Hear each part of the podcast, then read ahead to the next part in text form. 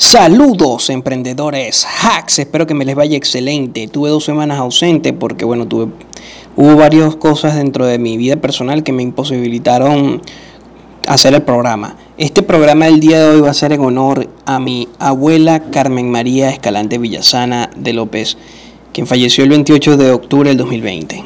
En honor a ella, este capítulo de hoy.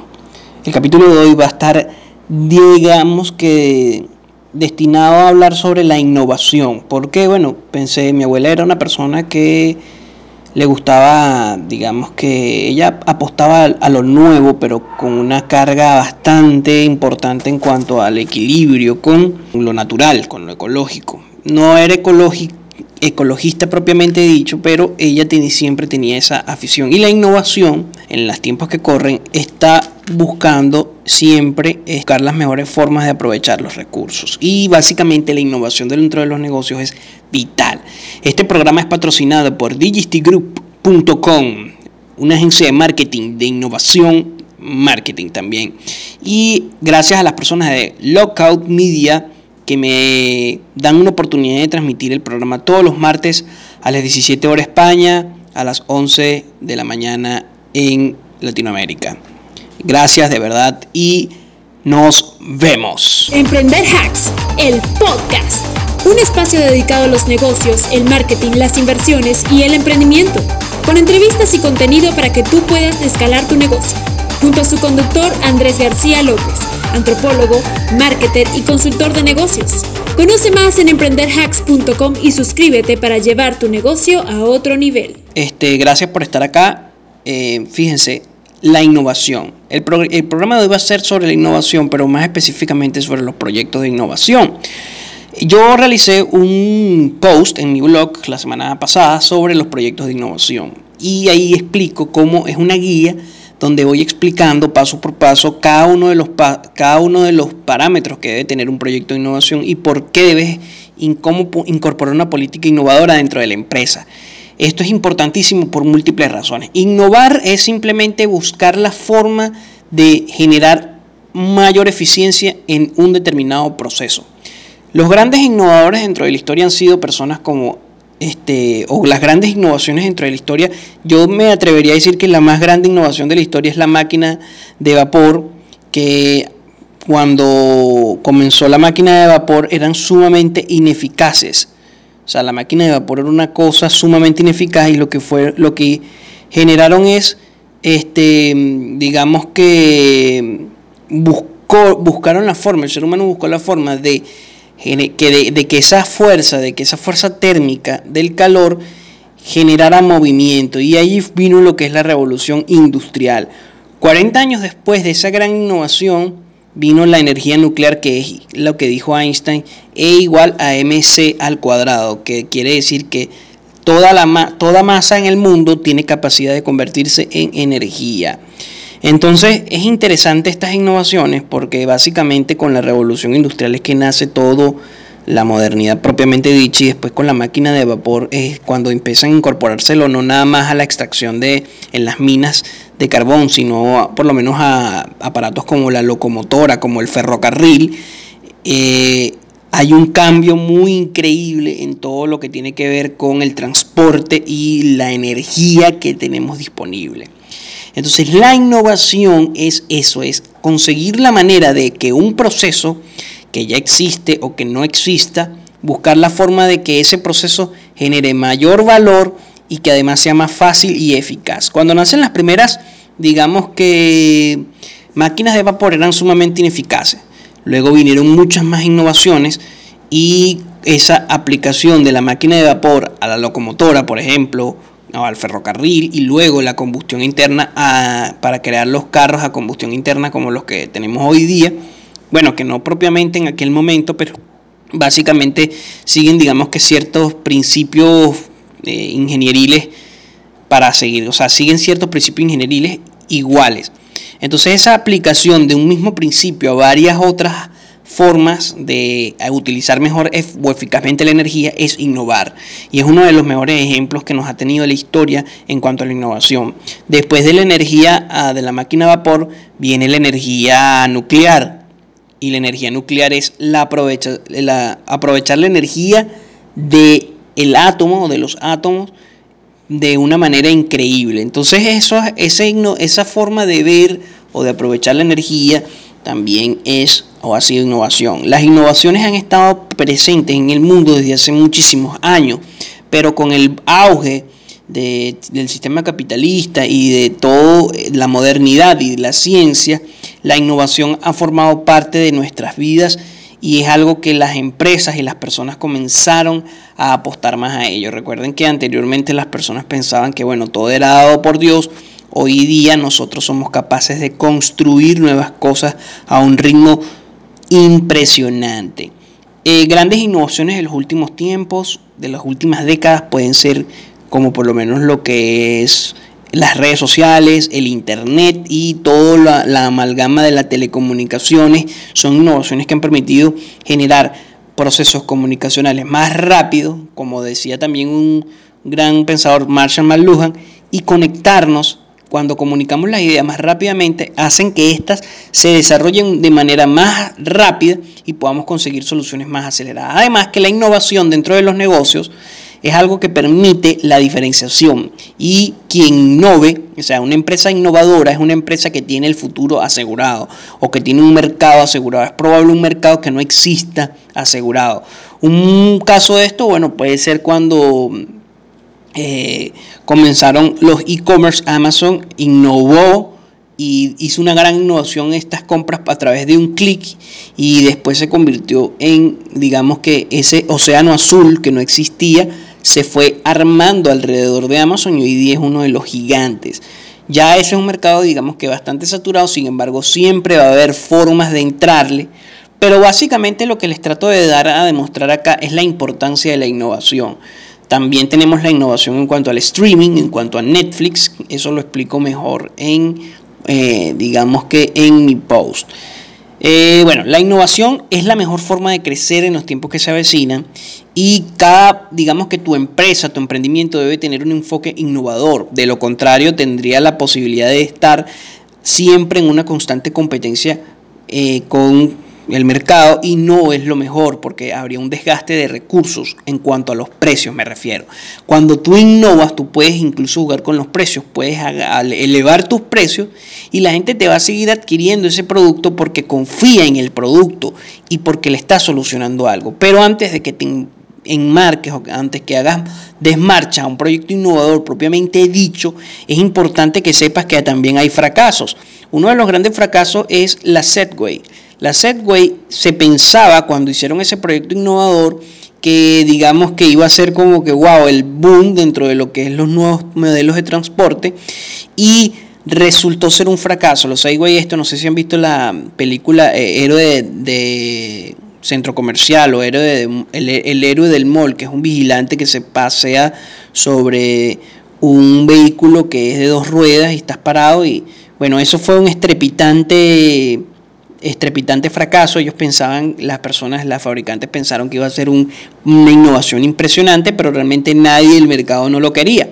Entonces, aunque tengas una idea innovadora, no es suficiente. Y ahí es cuando viene la parte de la investigación de los mercados y entender bien al mercado. Esa es la parte de conocer bien a tu buyer persona, que siempre se los he dicho. Y no nada más conocer a los buyer persona, tener la capacidad de analizar esos datos porque muchas veces tenemos, la tenemos los datos de nuestro buyer persona fácilmente alcanzables en las redes sociales, en sus perfiles, en el email, incluso en las charlas, pero no sabemos cómo descifrar esos, esos datos, eso que nos dice. Eh, y bueno, es algo que realmente es importante saber y detectar, porque si no sabemos, si tenemos y hacemos un proyecto de innovación muy bueno, pero si no sabemos que el mercado quiere realmente eso, este, va a ser un fracaso estrepitoso y no queremos, una no queremos despilfarrar tampoco recursos en cuanto a la innovación. Y este, este punto es una de las cosas más importantes en cuanto a lo que yo hablo de proyectos de innovación y en cuanto a lo que yo hablo de conocer a tu buyer persona. ¿Por qué? Porque muchos pequeños empresarios o emprendedores, cuando uno habla de, innovación, se ven, wow, no, yo no tengo la capacidad de innovar. Y es falso, hoy día tenemos la capacidad de innovar. Recuerda que Uber simplemente innovó la forma en cómo nosotros adquirimos el servicio de transporte. Airbnb innovó la forma en cómo nosotros nos comunicamos con los que arriendan o alquilan eh, espacios vacacionales de una manera sencilla. Entonces, básicamente, en cosas tan simples como eso, porque puede ser simple, lo que pasa que lo difícil es detectarlo, es que se puede innovar. Entonces, el primer punto para tú ser un gran innovador es que tú tienes que afinar la capacidad de observación, tú tienes que saber observar, saber detectar cuáles son los problemas, las necesidades de, de, de tus compradores potenciales y además no nada más detectarlo, sino saber cómo mejorar ese proceso. Lo interesante de hoy día y tener esa amalgama de comunicación constante es que permite que los equipos tengan metodologías, tengan incluso feedbacks, tengan una retroalimentación más acelerada que en otros tiempos en cuanto a procesos innovadores o en cuanto a llevar a cabo una innovación. Hay formas también como por ejemplo el financiamiento de proyectos innovadores tanto por empresas privadas, por concursos de empresas privadas patrocinadas por empresas privadas como concursos o fondos de proyectos de innovación para, este, digamos que por parte del Estado, para incentivar el espíritu de conseguir nuevas soluciones. Hoy día está muy en boga la innovación enfocada en lo ecológico. Pese a que esto genera muchas diatribas ideológicas de, de, tanto de derecha como de izquierda, es importante saber que sí hay ciertos, digamos que, factores que influyen de forma negativa a todo el equilibrio ecológico propiamente dicho. Entonces hay que, hay que generar formas de mejorar eso. Por ejemplo, imaginemos que tu comunidad vive o tú vives cerca de un río contaminado, ¿verdad? Y a veces escasea el agua. Esto pasa muchísimo en, incluso en Estados Unidos con, con respecto a, los desechos eh, de residuos químicos y en Latinoamérica es algo sumamente común los ríos contaminados. Entonces, si tú, no, si tú careces de agua potable o de agua, pero tienes un afluente de agua cerca como un río, ahí hay primero un componente de vulnerabilidad, eres vulnerable ante una sequía y además no estás aprovechando bien los recursos circundantes, estás aprovechándolos mal. Porque si la industria contamina las aguas, el agua es un líquido vital y que genera dinamismo en todos los sentidos de la palabra, es necesaria. Entonces hay que conseguir, hay que innovar, hay que buscar las formas innovadoras de que esos ríos vuelvan a tener aguas no contaminadas y esos químicos no sean desechados en las aguas y sean más bien aprovechados. Aprovechados. Eh, en este caso voy a hacer un paréntesis en cuanto a esto porque muchas veces pensamos que es la, y muchas veces no, no es eso, sino que es la falta de conocimiento con relación a un objeto, con relación a, un, a algo. Por ejemplo, cuando se descubrió el aluminio no se tenía, digamos que, conocimientos de cómo, de cómo separar la mena, es decir, la fuente del metal. Y el aluminio era un proceso sumamente costoso que hacía que fuera un metal más costoso que el oro. Eh, hoy día el aluminio es tan barato, tan barato que lo botamos. Eh, por lo menos las latas de aluminio se botan, el aluminio es sumamente barato. Y esto es porque se cambió la forma en cómo conocíamos ese metal y pudimos conseguir tecnología capaz de extraer la mena del aluminio, es decir, de separarlo. Y esto pasa con todo puede ser que esos desechos químicos que hoy se botan sean aprovechables por otra industria el día de mañana o el día de hoy. O puede que haya, digamos que muchas veces se tiene que tener también, y esto es una innovación que ha permitido muchas cosas, que es comunicar las diferentes partes interconectadas que pueden aprovechar los recursos. Y esto ha sido posible gracias también a las aplicaciones. Muchas aplicaciones simplemente buscan comunicar los actores que están dentro de ese engranaje de tanto económico, de ese engranaje industrial y buscan comunicar de una manera más eficaz cuál de esos actores necesita los recursos. Por ejemplo, el caso de los desechos sólidos es algo así. Hay muchas aplicaciones que están buscando eh, que la basura y este tipo de cosas sea mejor utilizada, al igual que el caso de, por ejemplo, todo lo que tiene que ver con baterías, pilas y desechos de ese tipo. Hay fábricas que, digamos que necesitan esos recursos, les gustaría tener acceso a esos recursos de manera masiva por parte incluso de los consumidores y eh, reutilizarlos o hacer otra cosa con ellos. Muchas veces como no se tiene la logística comunicacional, eh, no hay realmente una forma o un puente. Entonces lo que busca la tecnología hoy día es eso. Si eres un emprendedor y tienes una idea como tal, es interesante que me la compartas. ¿Por qué? Porque yo próximamente espero abrir un centro de innovación. Por ahora no, pero es algo que tenemos previsto. Pero es interesante compartirlo porque podemos, digamos que, vincular o comunicar esos proyectos para ver la fiabilidad. Y allí es donde vienen los pasos de todo proyecto de innovación. Hay unos pasos importantísimos que son el testeo del mercado, que es bastante costoso, y además, digamos que, que ese testeo, que esa prueba piloto, sea, o sea, eso se hace para ver si el mercado realmente está de acuerdo o no con ese determinado proyecto o con esa determinada innovación, y saber si el potencial de eso que se observó es verdaderamente fiable o es algo nada más que el equipo determinó. Por eso es importantísimo tener un equipo multidisciplinario o interdisciplinario, personas que conformen varias disciplinas, no nada más de una sola, sino de múltiples disciplinas. Pueden ser un antropólogo, un sociólogo, un psicólogo, un matemático, un ingeniero, un físico. Y bueno, dependiendo de la capacidad y de la los recursos que te disponga tu empresa. Puede ser incluso dentro de eso un mercadólogo un especialista en marketing o un comunicador, etcétera, etcétera. Es decir, tienen que haber grupos interdisciplinarios que permitan que las ideas se, digamos, se, se formen. ¿Por qué? Porque a veces se pueden formar ideas erróneas en cuanto a un determinado problema si todas las personas piensan de una misma forma. Entonces la multiplicidad y la varias y la diversidad de pensamiento en el proceso de innovación es importantísimo. Y tu empresa debe incorporar la innovación dentro de la estrategia. Dentro de tu estrategia empresarial, tú tienes que tener previsto que tienes que tener tiempo para innovar. Ya sea, por lo menos, si yo tengo, y, es que innovar se puede hacer desde cosas sencillas, incluso no tienes que descubrir, digamos que, mm, algo nuevo. No, puedes incluso incorporar innovaciones de la industria que se están suscitando en otras geografías que no has hecho y aplicarla en tu mercado. Por ejemplo, tienes un restaurante y quieres eh, y haces delivery y quieres llevar la experiencia del delivery más allá de simplemente llevar el empaque que las personas coman en su casa, puedes pensar algo. O tienes una tienda de, por lo menos tienes una tienda de ropa y, e incorporas una aplicación, ¿verdad? O un catálogo donde la gente se pueda medir su, la ropa con realidad aumentada.